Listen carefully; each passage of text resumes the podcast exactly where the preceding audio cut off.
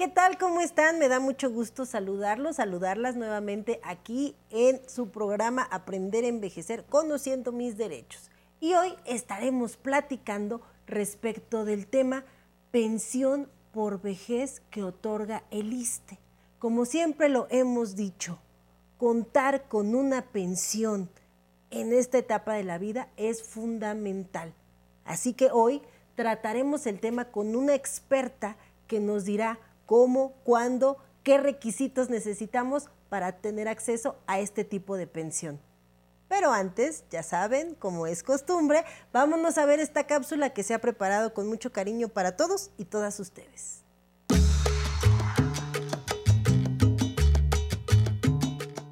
Para las personas adultas mayores resulta muy importante tener la posibilidad de contar con una pensión este día, en Aprender a Envejecer, hablaremos sobre la pensión por vejez que otorga el ISTE. Este tipo de pensión es un derecho que beneficia a los trabajadores siempre y cuando cumplan con los requisitos establecidos en la ley.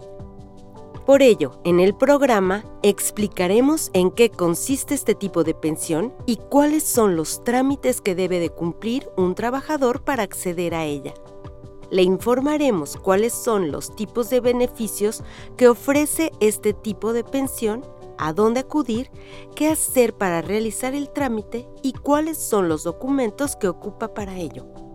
Vale la pena recordar que para solicitar la pensión por vejez se requiere que el trabajador haya cumplido al menos 65 años de edad y un mínimo de 25 años de cotización.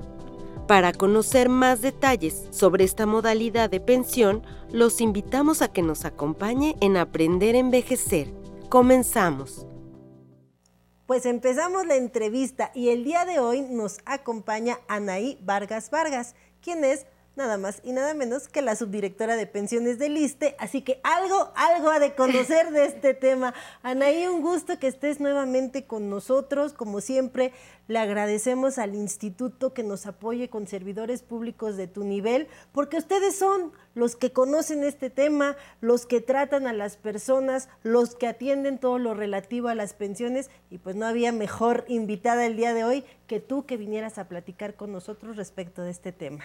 Pues muchísimas gracias, Nancy. Realmente agradecemos en nombre del Instituto del doctor Pedro Centeno y la maestra Yesmin justo la oportunidad que nos dan de venir a estos espacios donde podemos explicarle y darle información veraz a todos nuestros, nuestros derechohabientes. Muchas gracias, Nancy. Pues los derechohabientes, las derechohabientes tienen muchas dudas y soy yo la portavoz de ellos para que nos expliques al aire todo lo relativo a la pensión por vejez. ¿Qué es una pensión por vejez que otorga el ISTE? Ok, Nancy, la pensión por vejez es aquella que tiene derecho el trabajador siempre y cuando esté en el régimen de cuenta individual y que tenga al menos 65 años de edad y 25 años de cotización.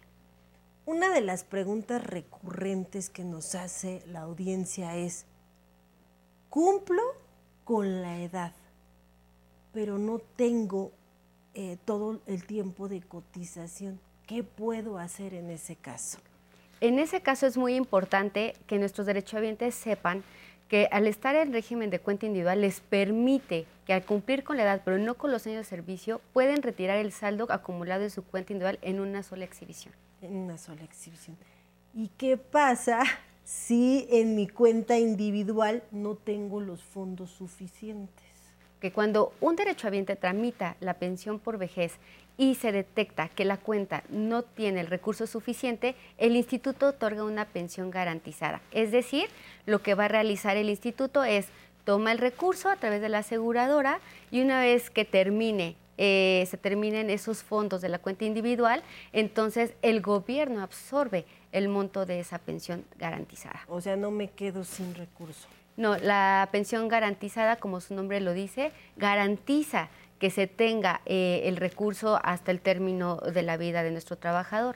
Este año nuestra pensión garantizada es de 6.121 pesos, misma que cada año se va actualizando conforme al INPC. Entonces nuestros derechohabientes tienen esa garantía que aunque el recurso no sea suficiente para una renta vitalicia con la vida, eh, la esperanza de vida reconocida, el instituto absorberá el, este, el monto de la pensión y pagará esa cifra. un monto mínimo, ¿me puedes repetir la cantidad? Es la pensión garantizada y este año son 6.121 pesos de la pensión garantizada que se otorga de manera mensual al derechohabiente. Eso es lo mínimo que yo puedo acceder en caso de que en mi cuenta no tuviera los recursos necesarios, los fondos suficientes para que se me dé mi renta vitalicia. Es correcto, Nancy. Y no olvidar esta parte, que es muy importante. Esta cifra se actualiza cada año conforme al Índice Nacional de Precios al Consumidor, por lo que no pierde valor a través del tiempo. Una duda que también nos llega aquí al programa es, si yo ya cuento con mi pensión por vejez, ¿puedo continuar laborando? Claro que sí, independientemente, es una de las ventajas que otorga el sistema de la cuenta individual. Cuando tú eh, reingresas al servicio público, se apertura una nueva cuenta individual. Entonces no hay ningún problema, puedes seguir gozando de la pensión y estar trabajando y no me van a suspender ni me En la ese van a caso, no, porque efectivamente la cuenta individual es un ahorro propio del trabajador, no es un recurso del erario. Oye, eh, fundamental, ¿quiénes son los derechohabientes que tienen el derecho de contar con una pensión por parte del ISTE? Todos aquellos eh, trabajadores que evidentemente hayan cotizado al régimen del ISTE, y una de las ventajas, como todos lo sabemos, es que la pensión se puede transmitir ah, por tipo de viudez o en caso que no existiera el matrimonio, si existen los padres por ascendencia o orfandades, hijos hasta los 18 años o hasta los 25, siempre y cuando comprueben que continúan estudiando. Y bueno, pues son todas las personas que hayan prestado sus servicios en la Administración Pública Federal, en las dependencias y, entidades, a diferencia de los derechohabientes del IMSS, que son los que prestan sus servicios en empresas privadas y por eso también es importante reiterarle a la audiencia que los trabajadores al servicio del Estado cuentan con una pensión y que ésta lo otorga el ISTE, porque muchas veces pues nada más hablamos de las pensiones del IMSS, pero son muy importantes las pensiones del ISTE. Es correcto. Nosotros actualmente contamos con 1.3 millones de pensionados. Eh, sin embargo, eh, efectivamente, como lo comentas, todas aquellas personas que trabajen en la Administración Pública Federal, entidades y dependencias cotizan al ISTE. Entonces, su acceso a la pensión será a través de nosotros, del ISTE. Oye, ¿qué diferencia hay entre la pensión por vejez y pensión por jubilación. Ok, la diferencia es muy clara. Eh, la pensión por viudez, perdón, por vejez es justamente para aquellos que están cotizando en el régimen de cuenta individual. Y la de jubilación es para todos aquellos trabajadores que están en el régimen anterior o que coloquialmente la gente conoce como décimo transitorio. ¿Qué requisitos debo de cumplir para poder pensionarme por jubilación? Ok, para una jubilación necesitamos eh, que los hombres y mujeres tengan, en el caso de los hombres, al menos 30 años cotizados y de las mujeres 28 años cotizados al servicio. Sin embargo, para este año pedimos una edad mínima para los trabajadores de 57 y para las trabajadoras de 55 años. 57 años hombres, 55 años mujeres. mujeres es correcto. Em, ¿A qué tengo derecho con esta pensión de jubilación? Al 100% eh, justo del salario base que disfrutó el trabajador, siempre y cuando este haya sido el mismo en los últimos tres años de la vida eh, laboral. Y este tipo de pensión, al igual que la otra, en caso de que yo muera, mi viuda, mi viudo, mi concubino, concubina, pueden acceder también a esta pensión? Es correcto, la, pensión por jubilación también tiene considerada la pensión por viudez y la de orfandad. Asimismo, bueno, viudez entendiendo esposa o concubina, esposo o concubino. Y orfandad, nos decías, hijos menores de... Hijos hasta los 18 años o mayores, siempre y cuando a los 25 años sean comprobando eh, que están estudiando. Hasta, es el tope hasta los 25 híjole, qué importante contar con estas protecciones jurídicas para mi familia, para mis hijos y sobre todo para mí, porque como lo hemos comentado en el programa, las pensiones son fruto del esfuerzo de los trabajadores, las trabajadoras que estuvieron prestando sus servicios y que bueno, pues en esta etapa de la vida ya queremos gozar de, tranquilidad, pero seguir contando con una aportación económica que nos ayude a sufragar todos nuestros gastos. Es correcto, Nancy. El acceso a las pensiones es un derecho que tienen las trabajadoras y los trabajadores y yo los invito a todos ustedes que continúen su vida laboral, que revisen su información dentro de la página del ISTE. Hay un apartado donde eh, tenemos nuestro expediente electrónico único, que es el SINAVIT.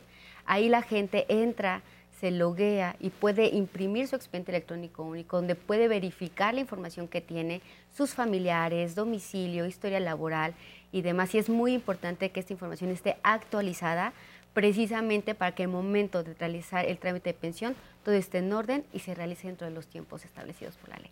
Vamos a ir a un corte y regresaremos a seguir conversando contigo, pero antes les quiero recordar a toda nuestra audiencia de la aplicación 11 más, que es una gran opción de entretenimiento, pues en ella ustedes encontrarán un amplio catálogo con las producciones del 11 para que las puedan ver en el dispositivo de su preferencia en el momento que ustedes gusten. Vamos a un corte y ahorita regresamos hago lo que quiero, lo que me gusta, lo que me apasiona, pero también estamos transmitiendo ya el saber. Y, digo, este, en la medida uno que, comparta lo que uno sabe y lo que uno piensa, siento que es, lo, lo bonito, pues, porque no me lo guardo para mí solo.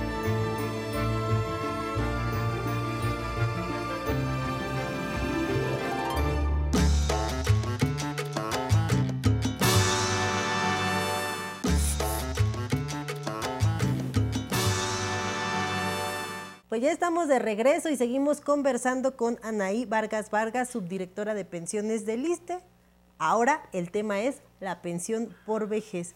Anaí, tenemos preguntas del público. ¿Me acompañas a ver qué nos quieren preguntar? Claro que sí.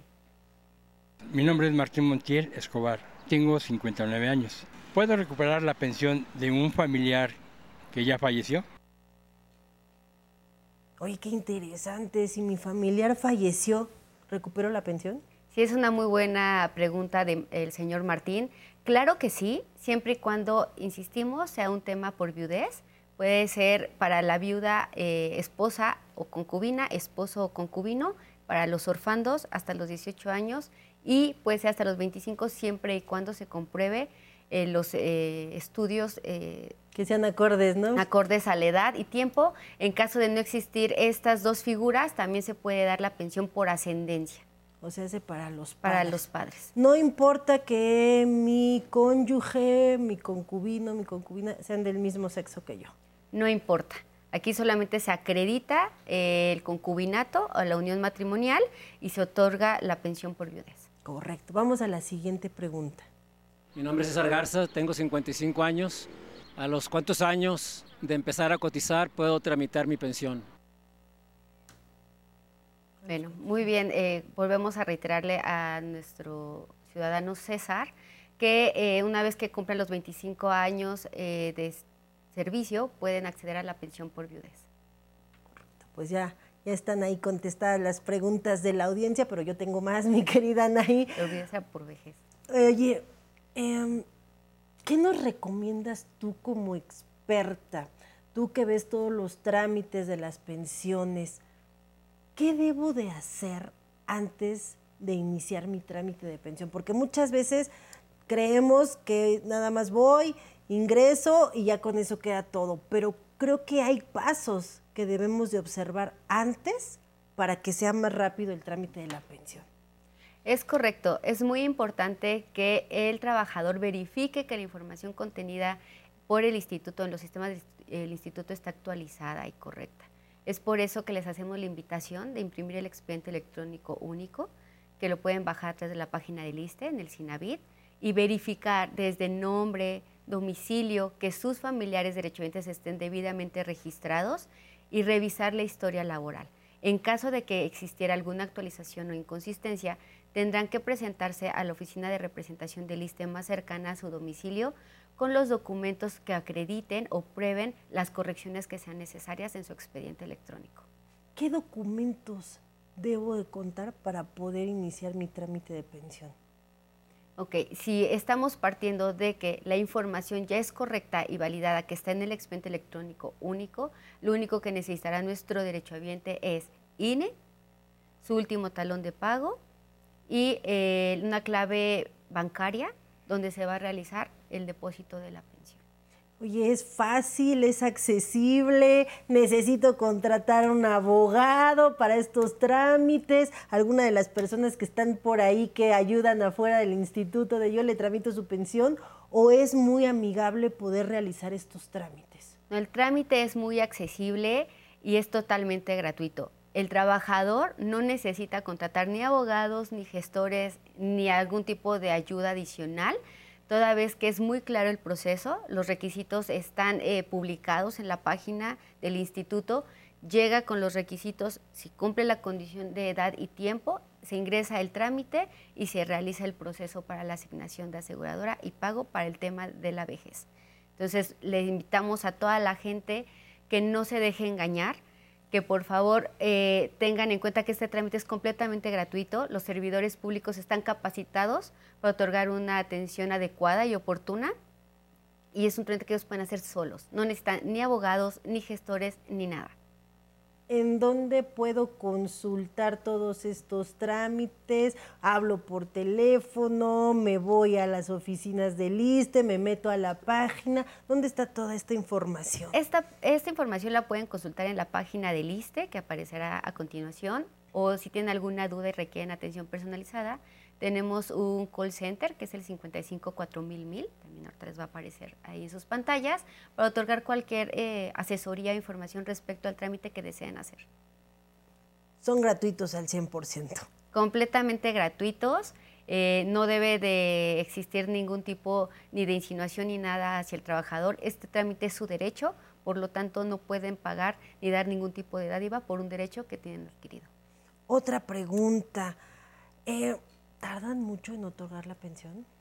No, siempre y cuando eh, la información esté actualizada. Por eso es muy importante que el trabajador revise, que cuenta con la información actualizada, con los años cotizados y con esa información que está en los sistemas pensiones. El trámite es muy rápido, pero sí es muy importante que previo se valide esta información en el expediente electrónico único. Por eso es lo que lo que decíamos en esta plática. Antes de arrancarnos de ya ahorita voy a tramitar mi pensión, revisar como tú nos recomiendas nuestro expediente electrónico, que todo esté correcto para que el trámite de la pensión sea facilito y no tengamos problemas en el camino. Si no cuento con la información correctamente, nos dijiste que podemos acudir también para que se nos corrija algún error que se, que se tenga en nuestro expediente. Es correcto, las personas pueden acudir a la oficina de representación más cercana a su domicilio para realizar las actualizaciones que correspondan y también para el trámite de la pensión. Entonces estamos hablando que un inicio de trámite de pensión por vejez no debería exceder los 15 días y una pensión por jubilación 10 días. Oh, pues está bien rápido. Muchísimas gracias. Te agradezco, Anaí, que hayas venido el día de hoy a platicar con nosotros respecto del tema de la pensión por vejez que otorga el ISTE y ya nos diste también un poquito más de la pensión por jubilación. Y como tú no te cansaste de reiterarlo, es un derecho de los trabajadores que hayan prestado sus servicios. Es correcto. Y como siempre agradecer Nancy el espacio que nos permite brindar atención de primera mano a todos nuestros derechohabientes. Muchas gracias. Muchas gracias y saludos allá a la maestra.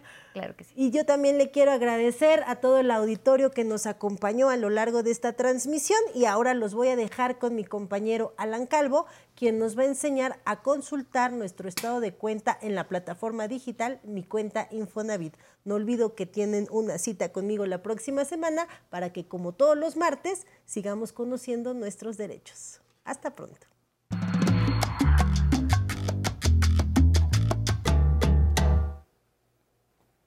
Buenos días, es un placer estar este martes con usted en Aprender a Envejecer. El Infonavit es el encargado de otorgar los créditos hipotecarios a los trabajadores registrados en el Instituto Mexicano del Seguro Social. Una vez que adquiere un crédito, es importante realizar sus pagos en tiempo y forma. Y aunque de esto se encarga su empleador, usted puede verificar que sus pagos vayan al corriente. Por esta razón, el día de hoy en Aprender a Envejecer, le diremos cómo descargar su estado de cuenta en el sitio web del Infonavit. En este documento podrá conocer todos los detalles acerca de su crédito. Por ejemplo, podrá saber cuáles son las aportaciones que ha hecho hasta el momento.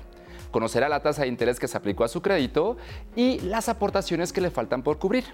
Así que si usted es derechohabiente del Infonavit, lo invito a que permanezca con nosotros y que siga estos pasos en su dispositivo móvil o computadora. Primero, vaya a su navegador de Internet. Después ingrese al sitio web micuenta.infonavit.org.mx. Posteriormente debe iniciar sesión. Introduzca su número de seguridad social. Después proporcione su contraseña. Y continúe capturando el texto que aparece en la imagen en el campo correspondiente. Después toque en Iniciar sesión.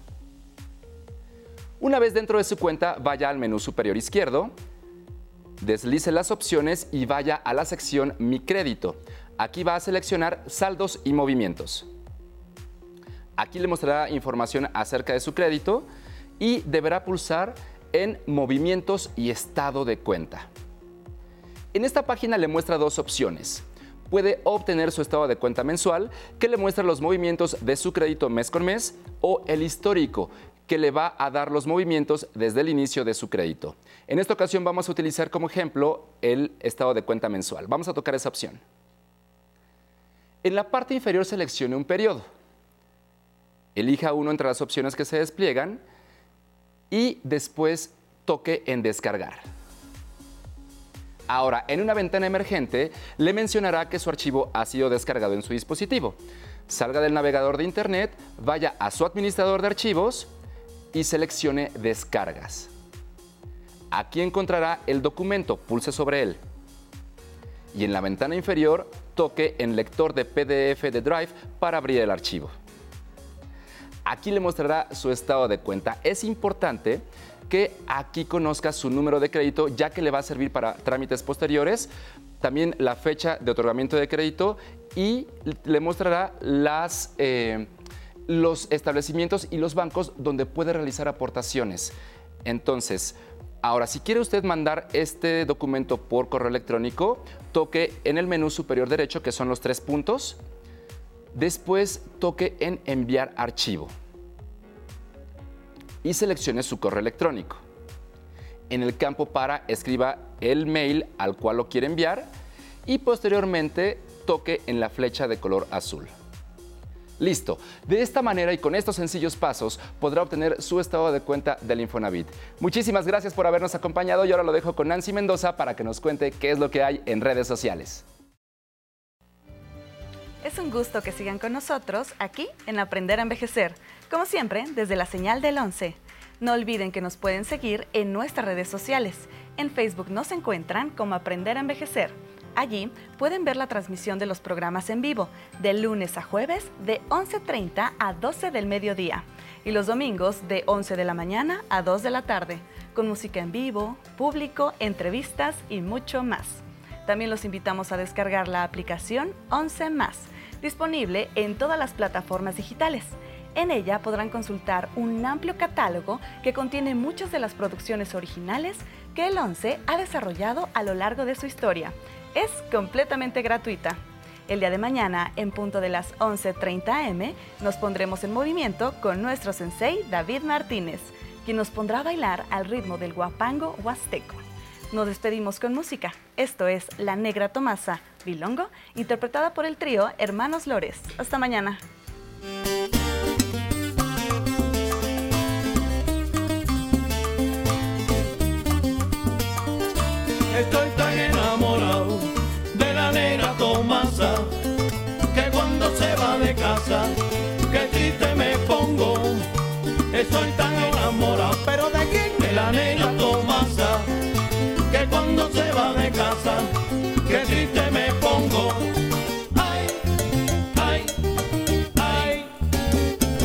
Esa negra linda que me echó bilongo, esa negra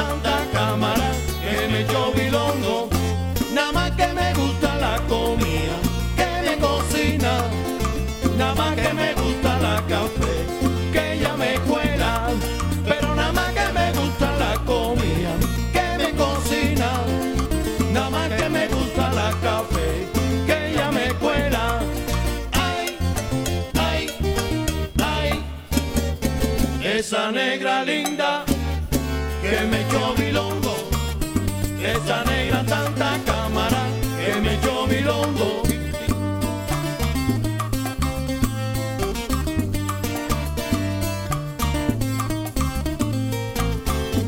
Kikiribu, mandinga, kikiribu, mandinga. mandinga, kikiribu, mandinga.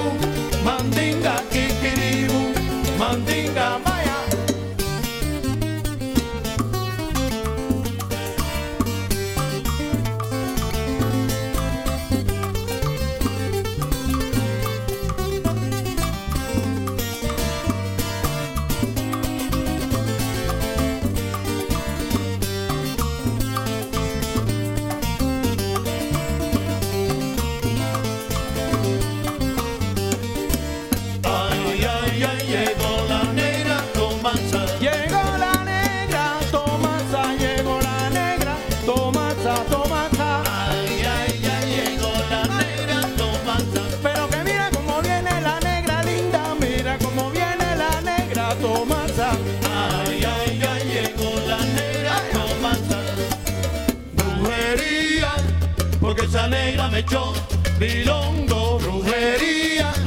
Porque esa nena me echó bilongo, brujería. Porque esa nena me echó bilongo, brujería. Porque esa nena me echó bilongo.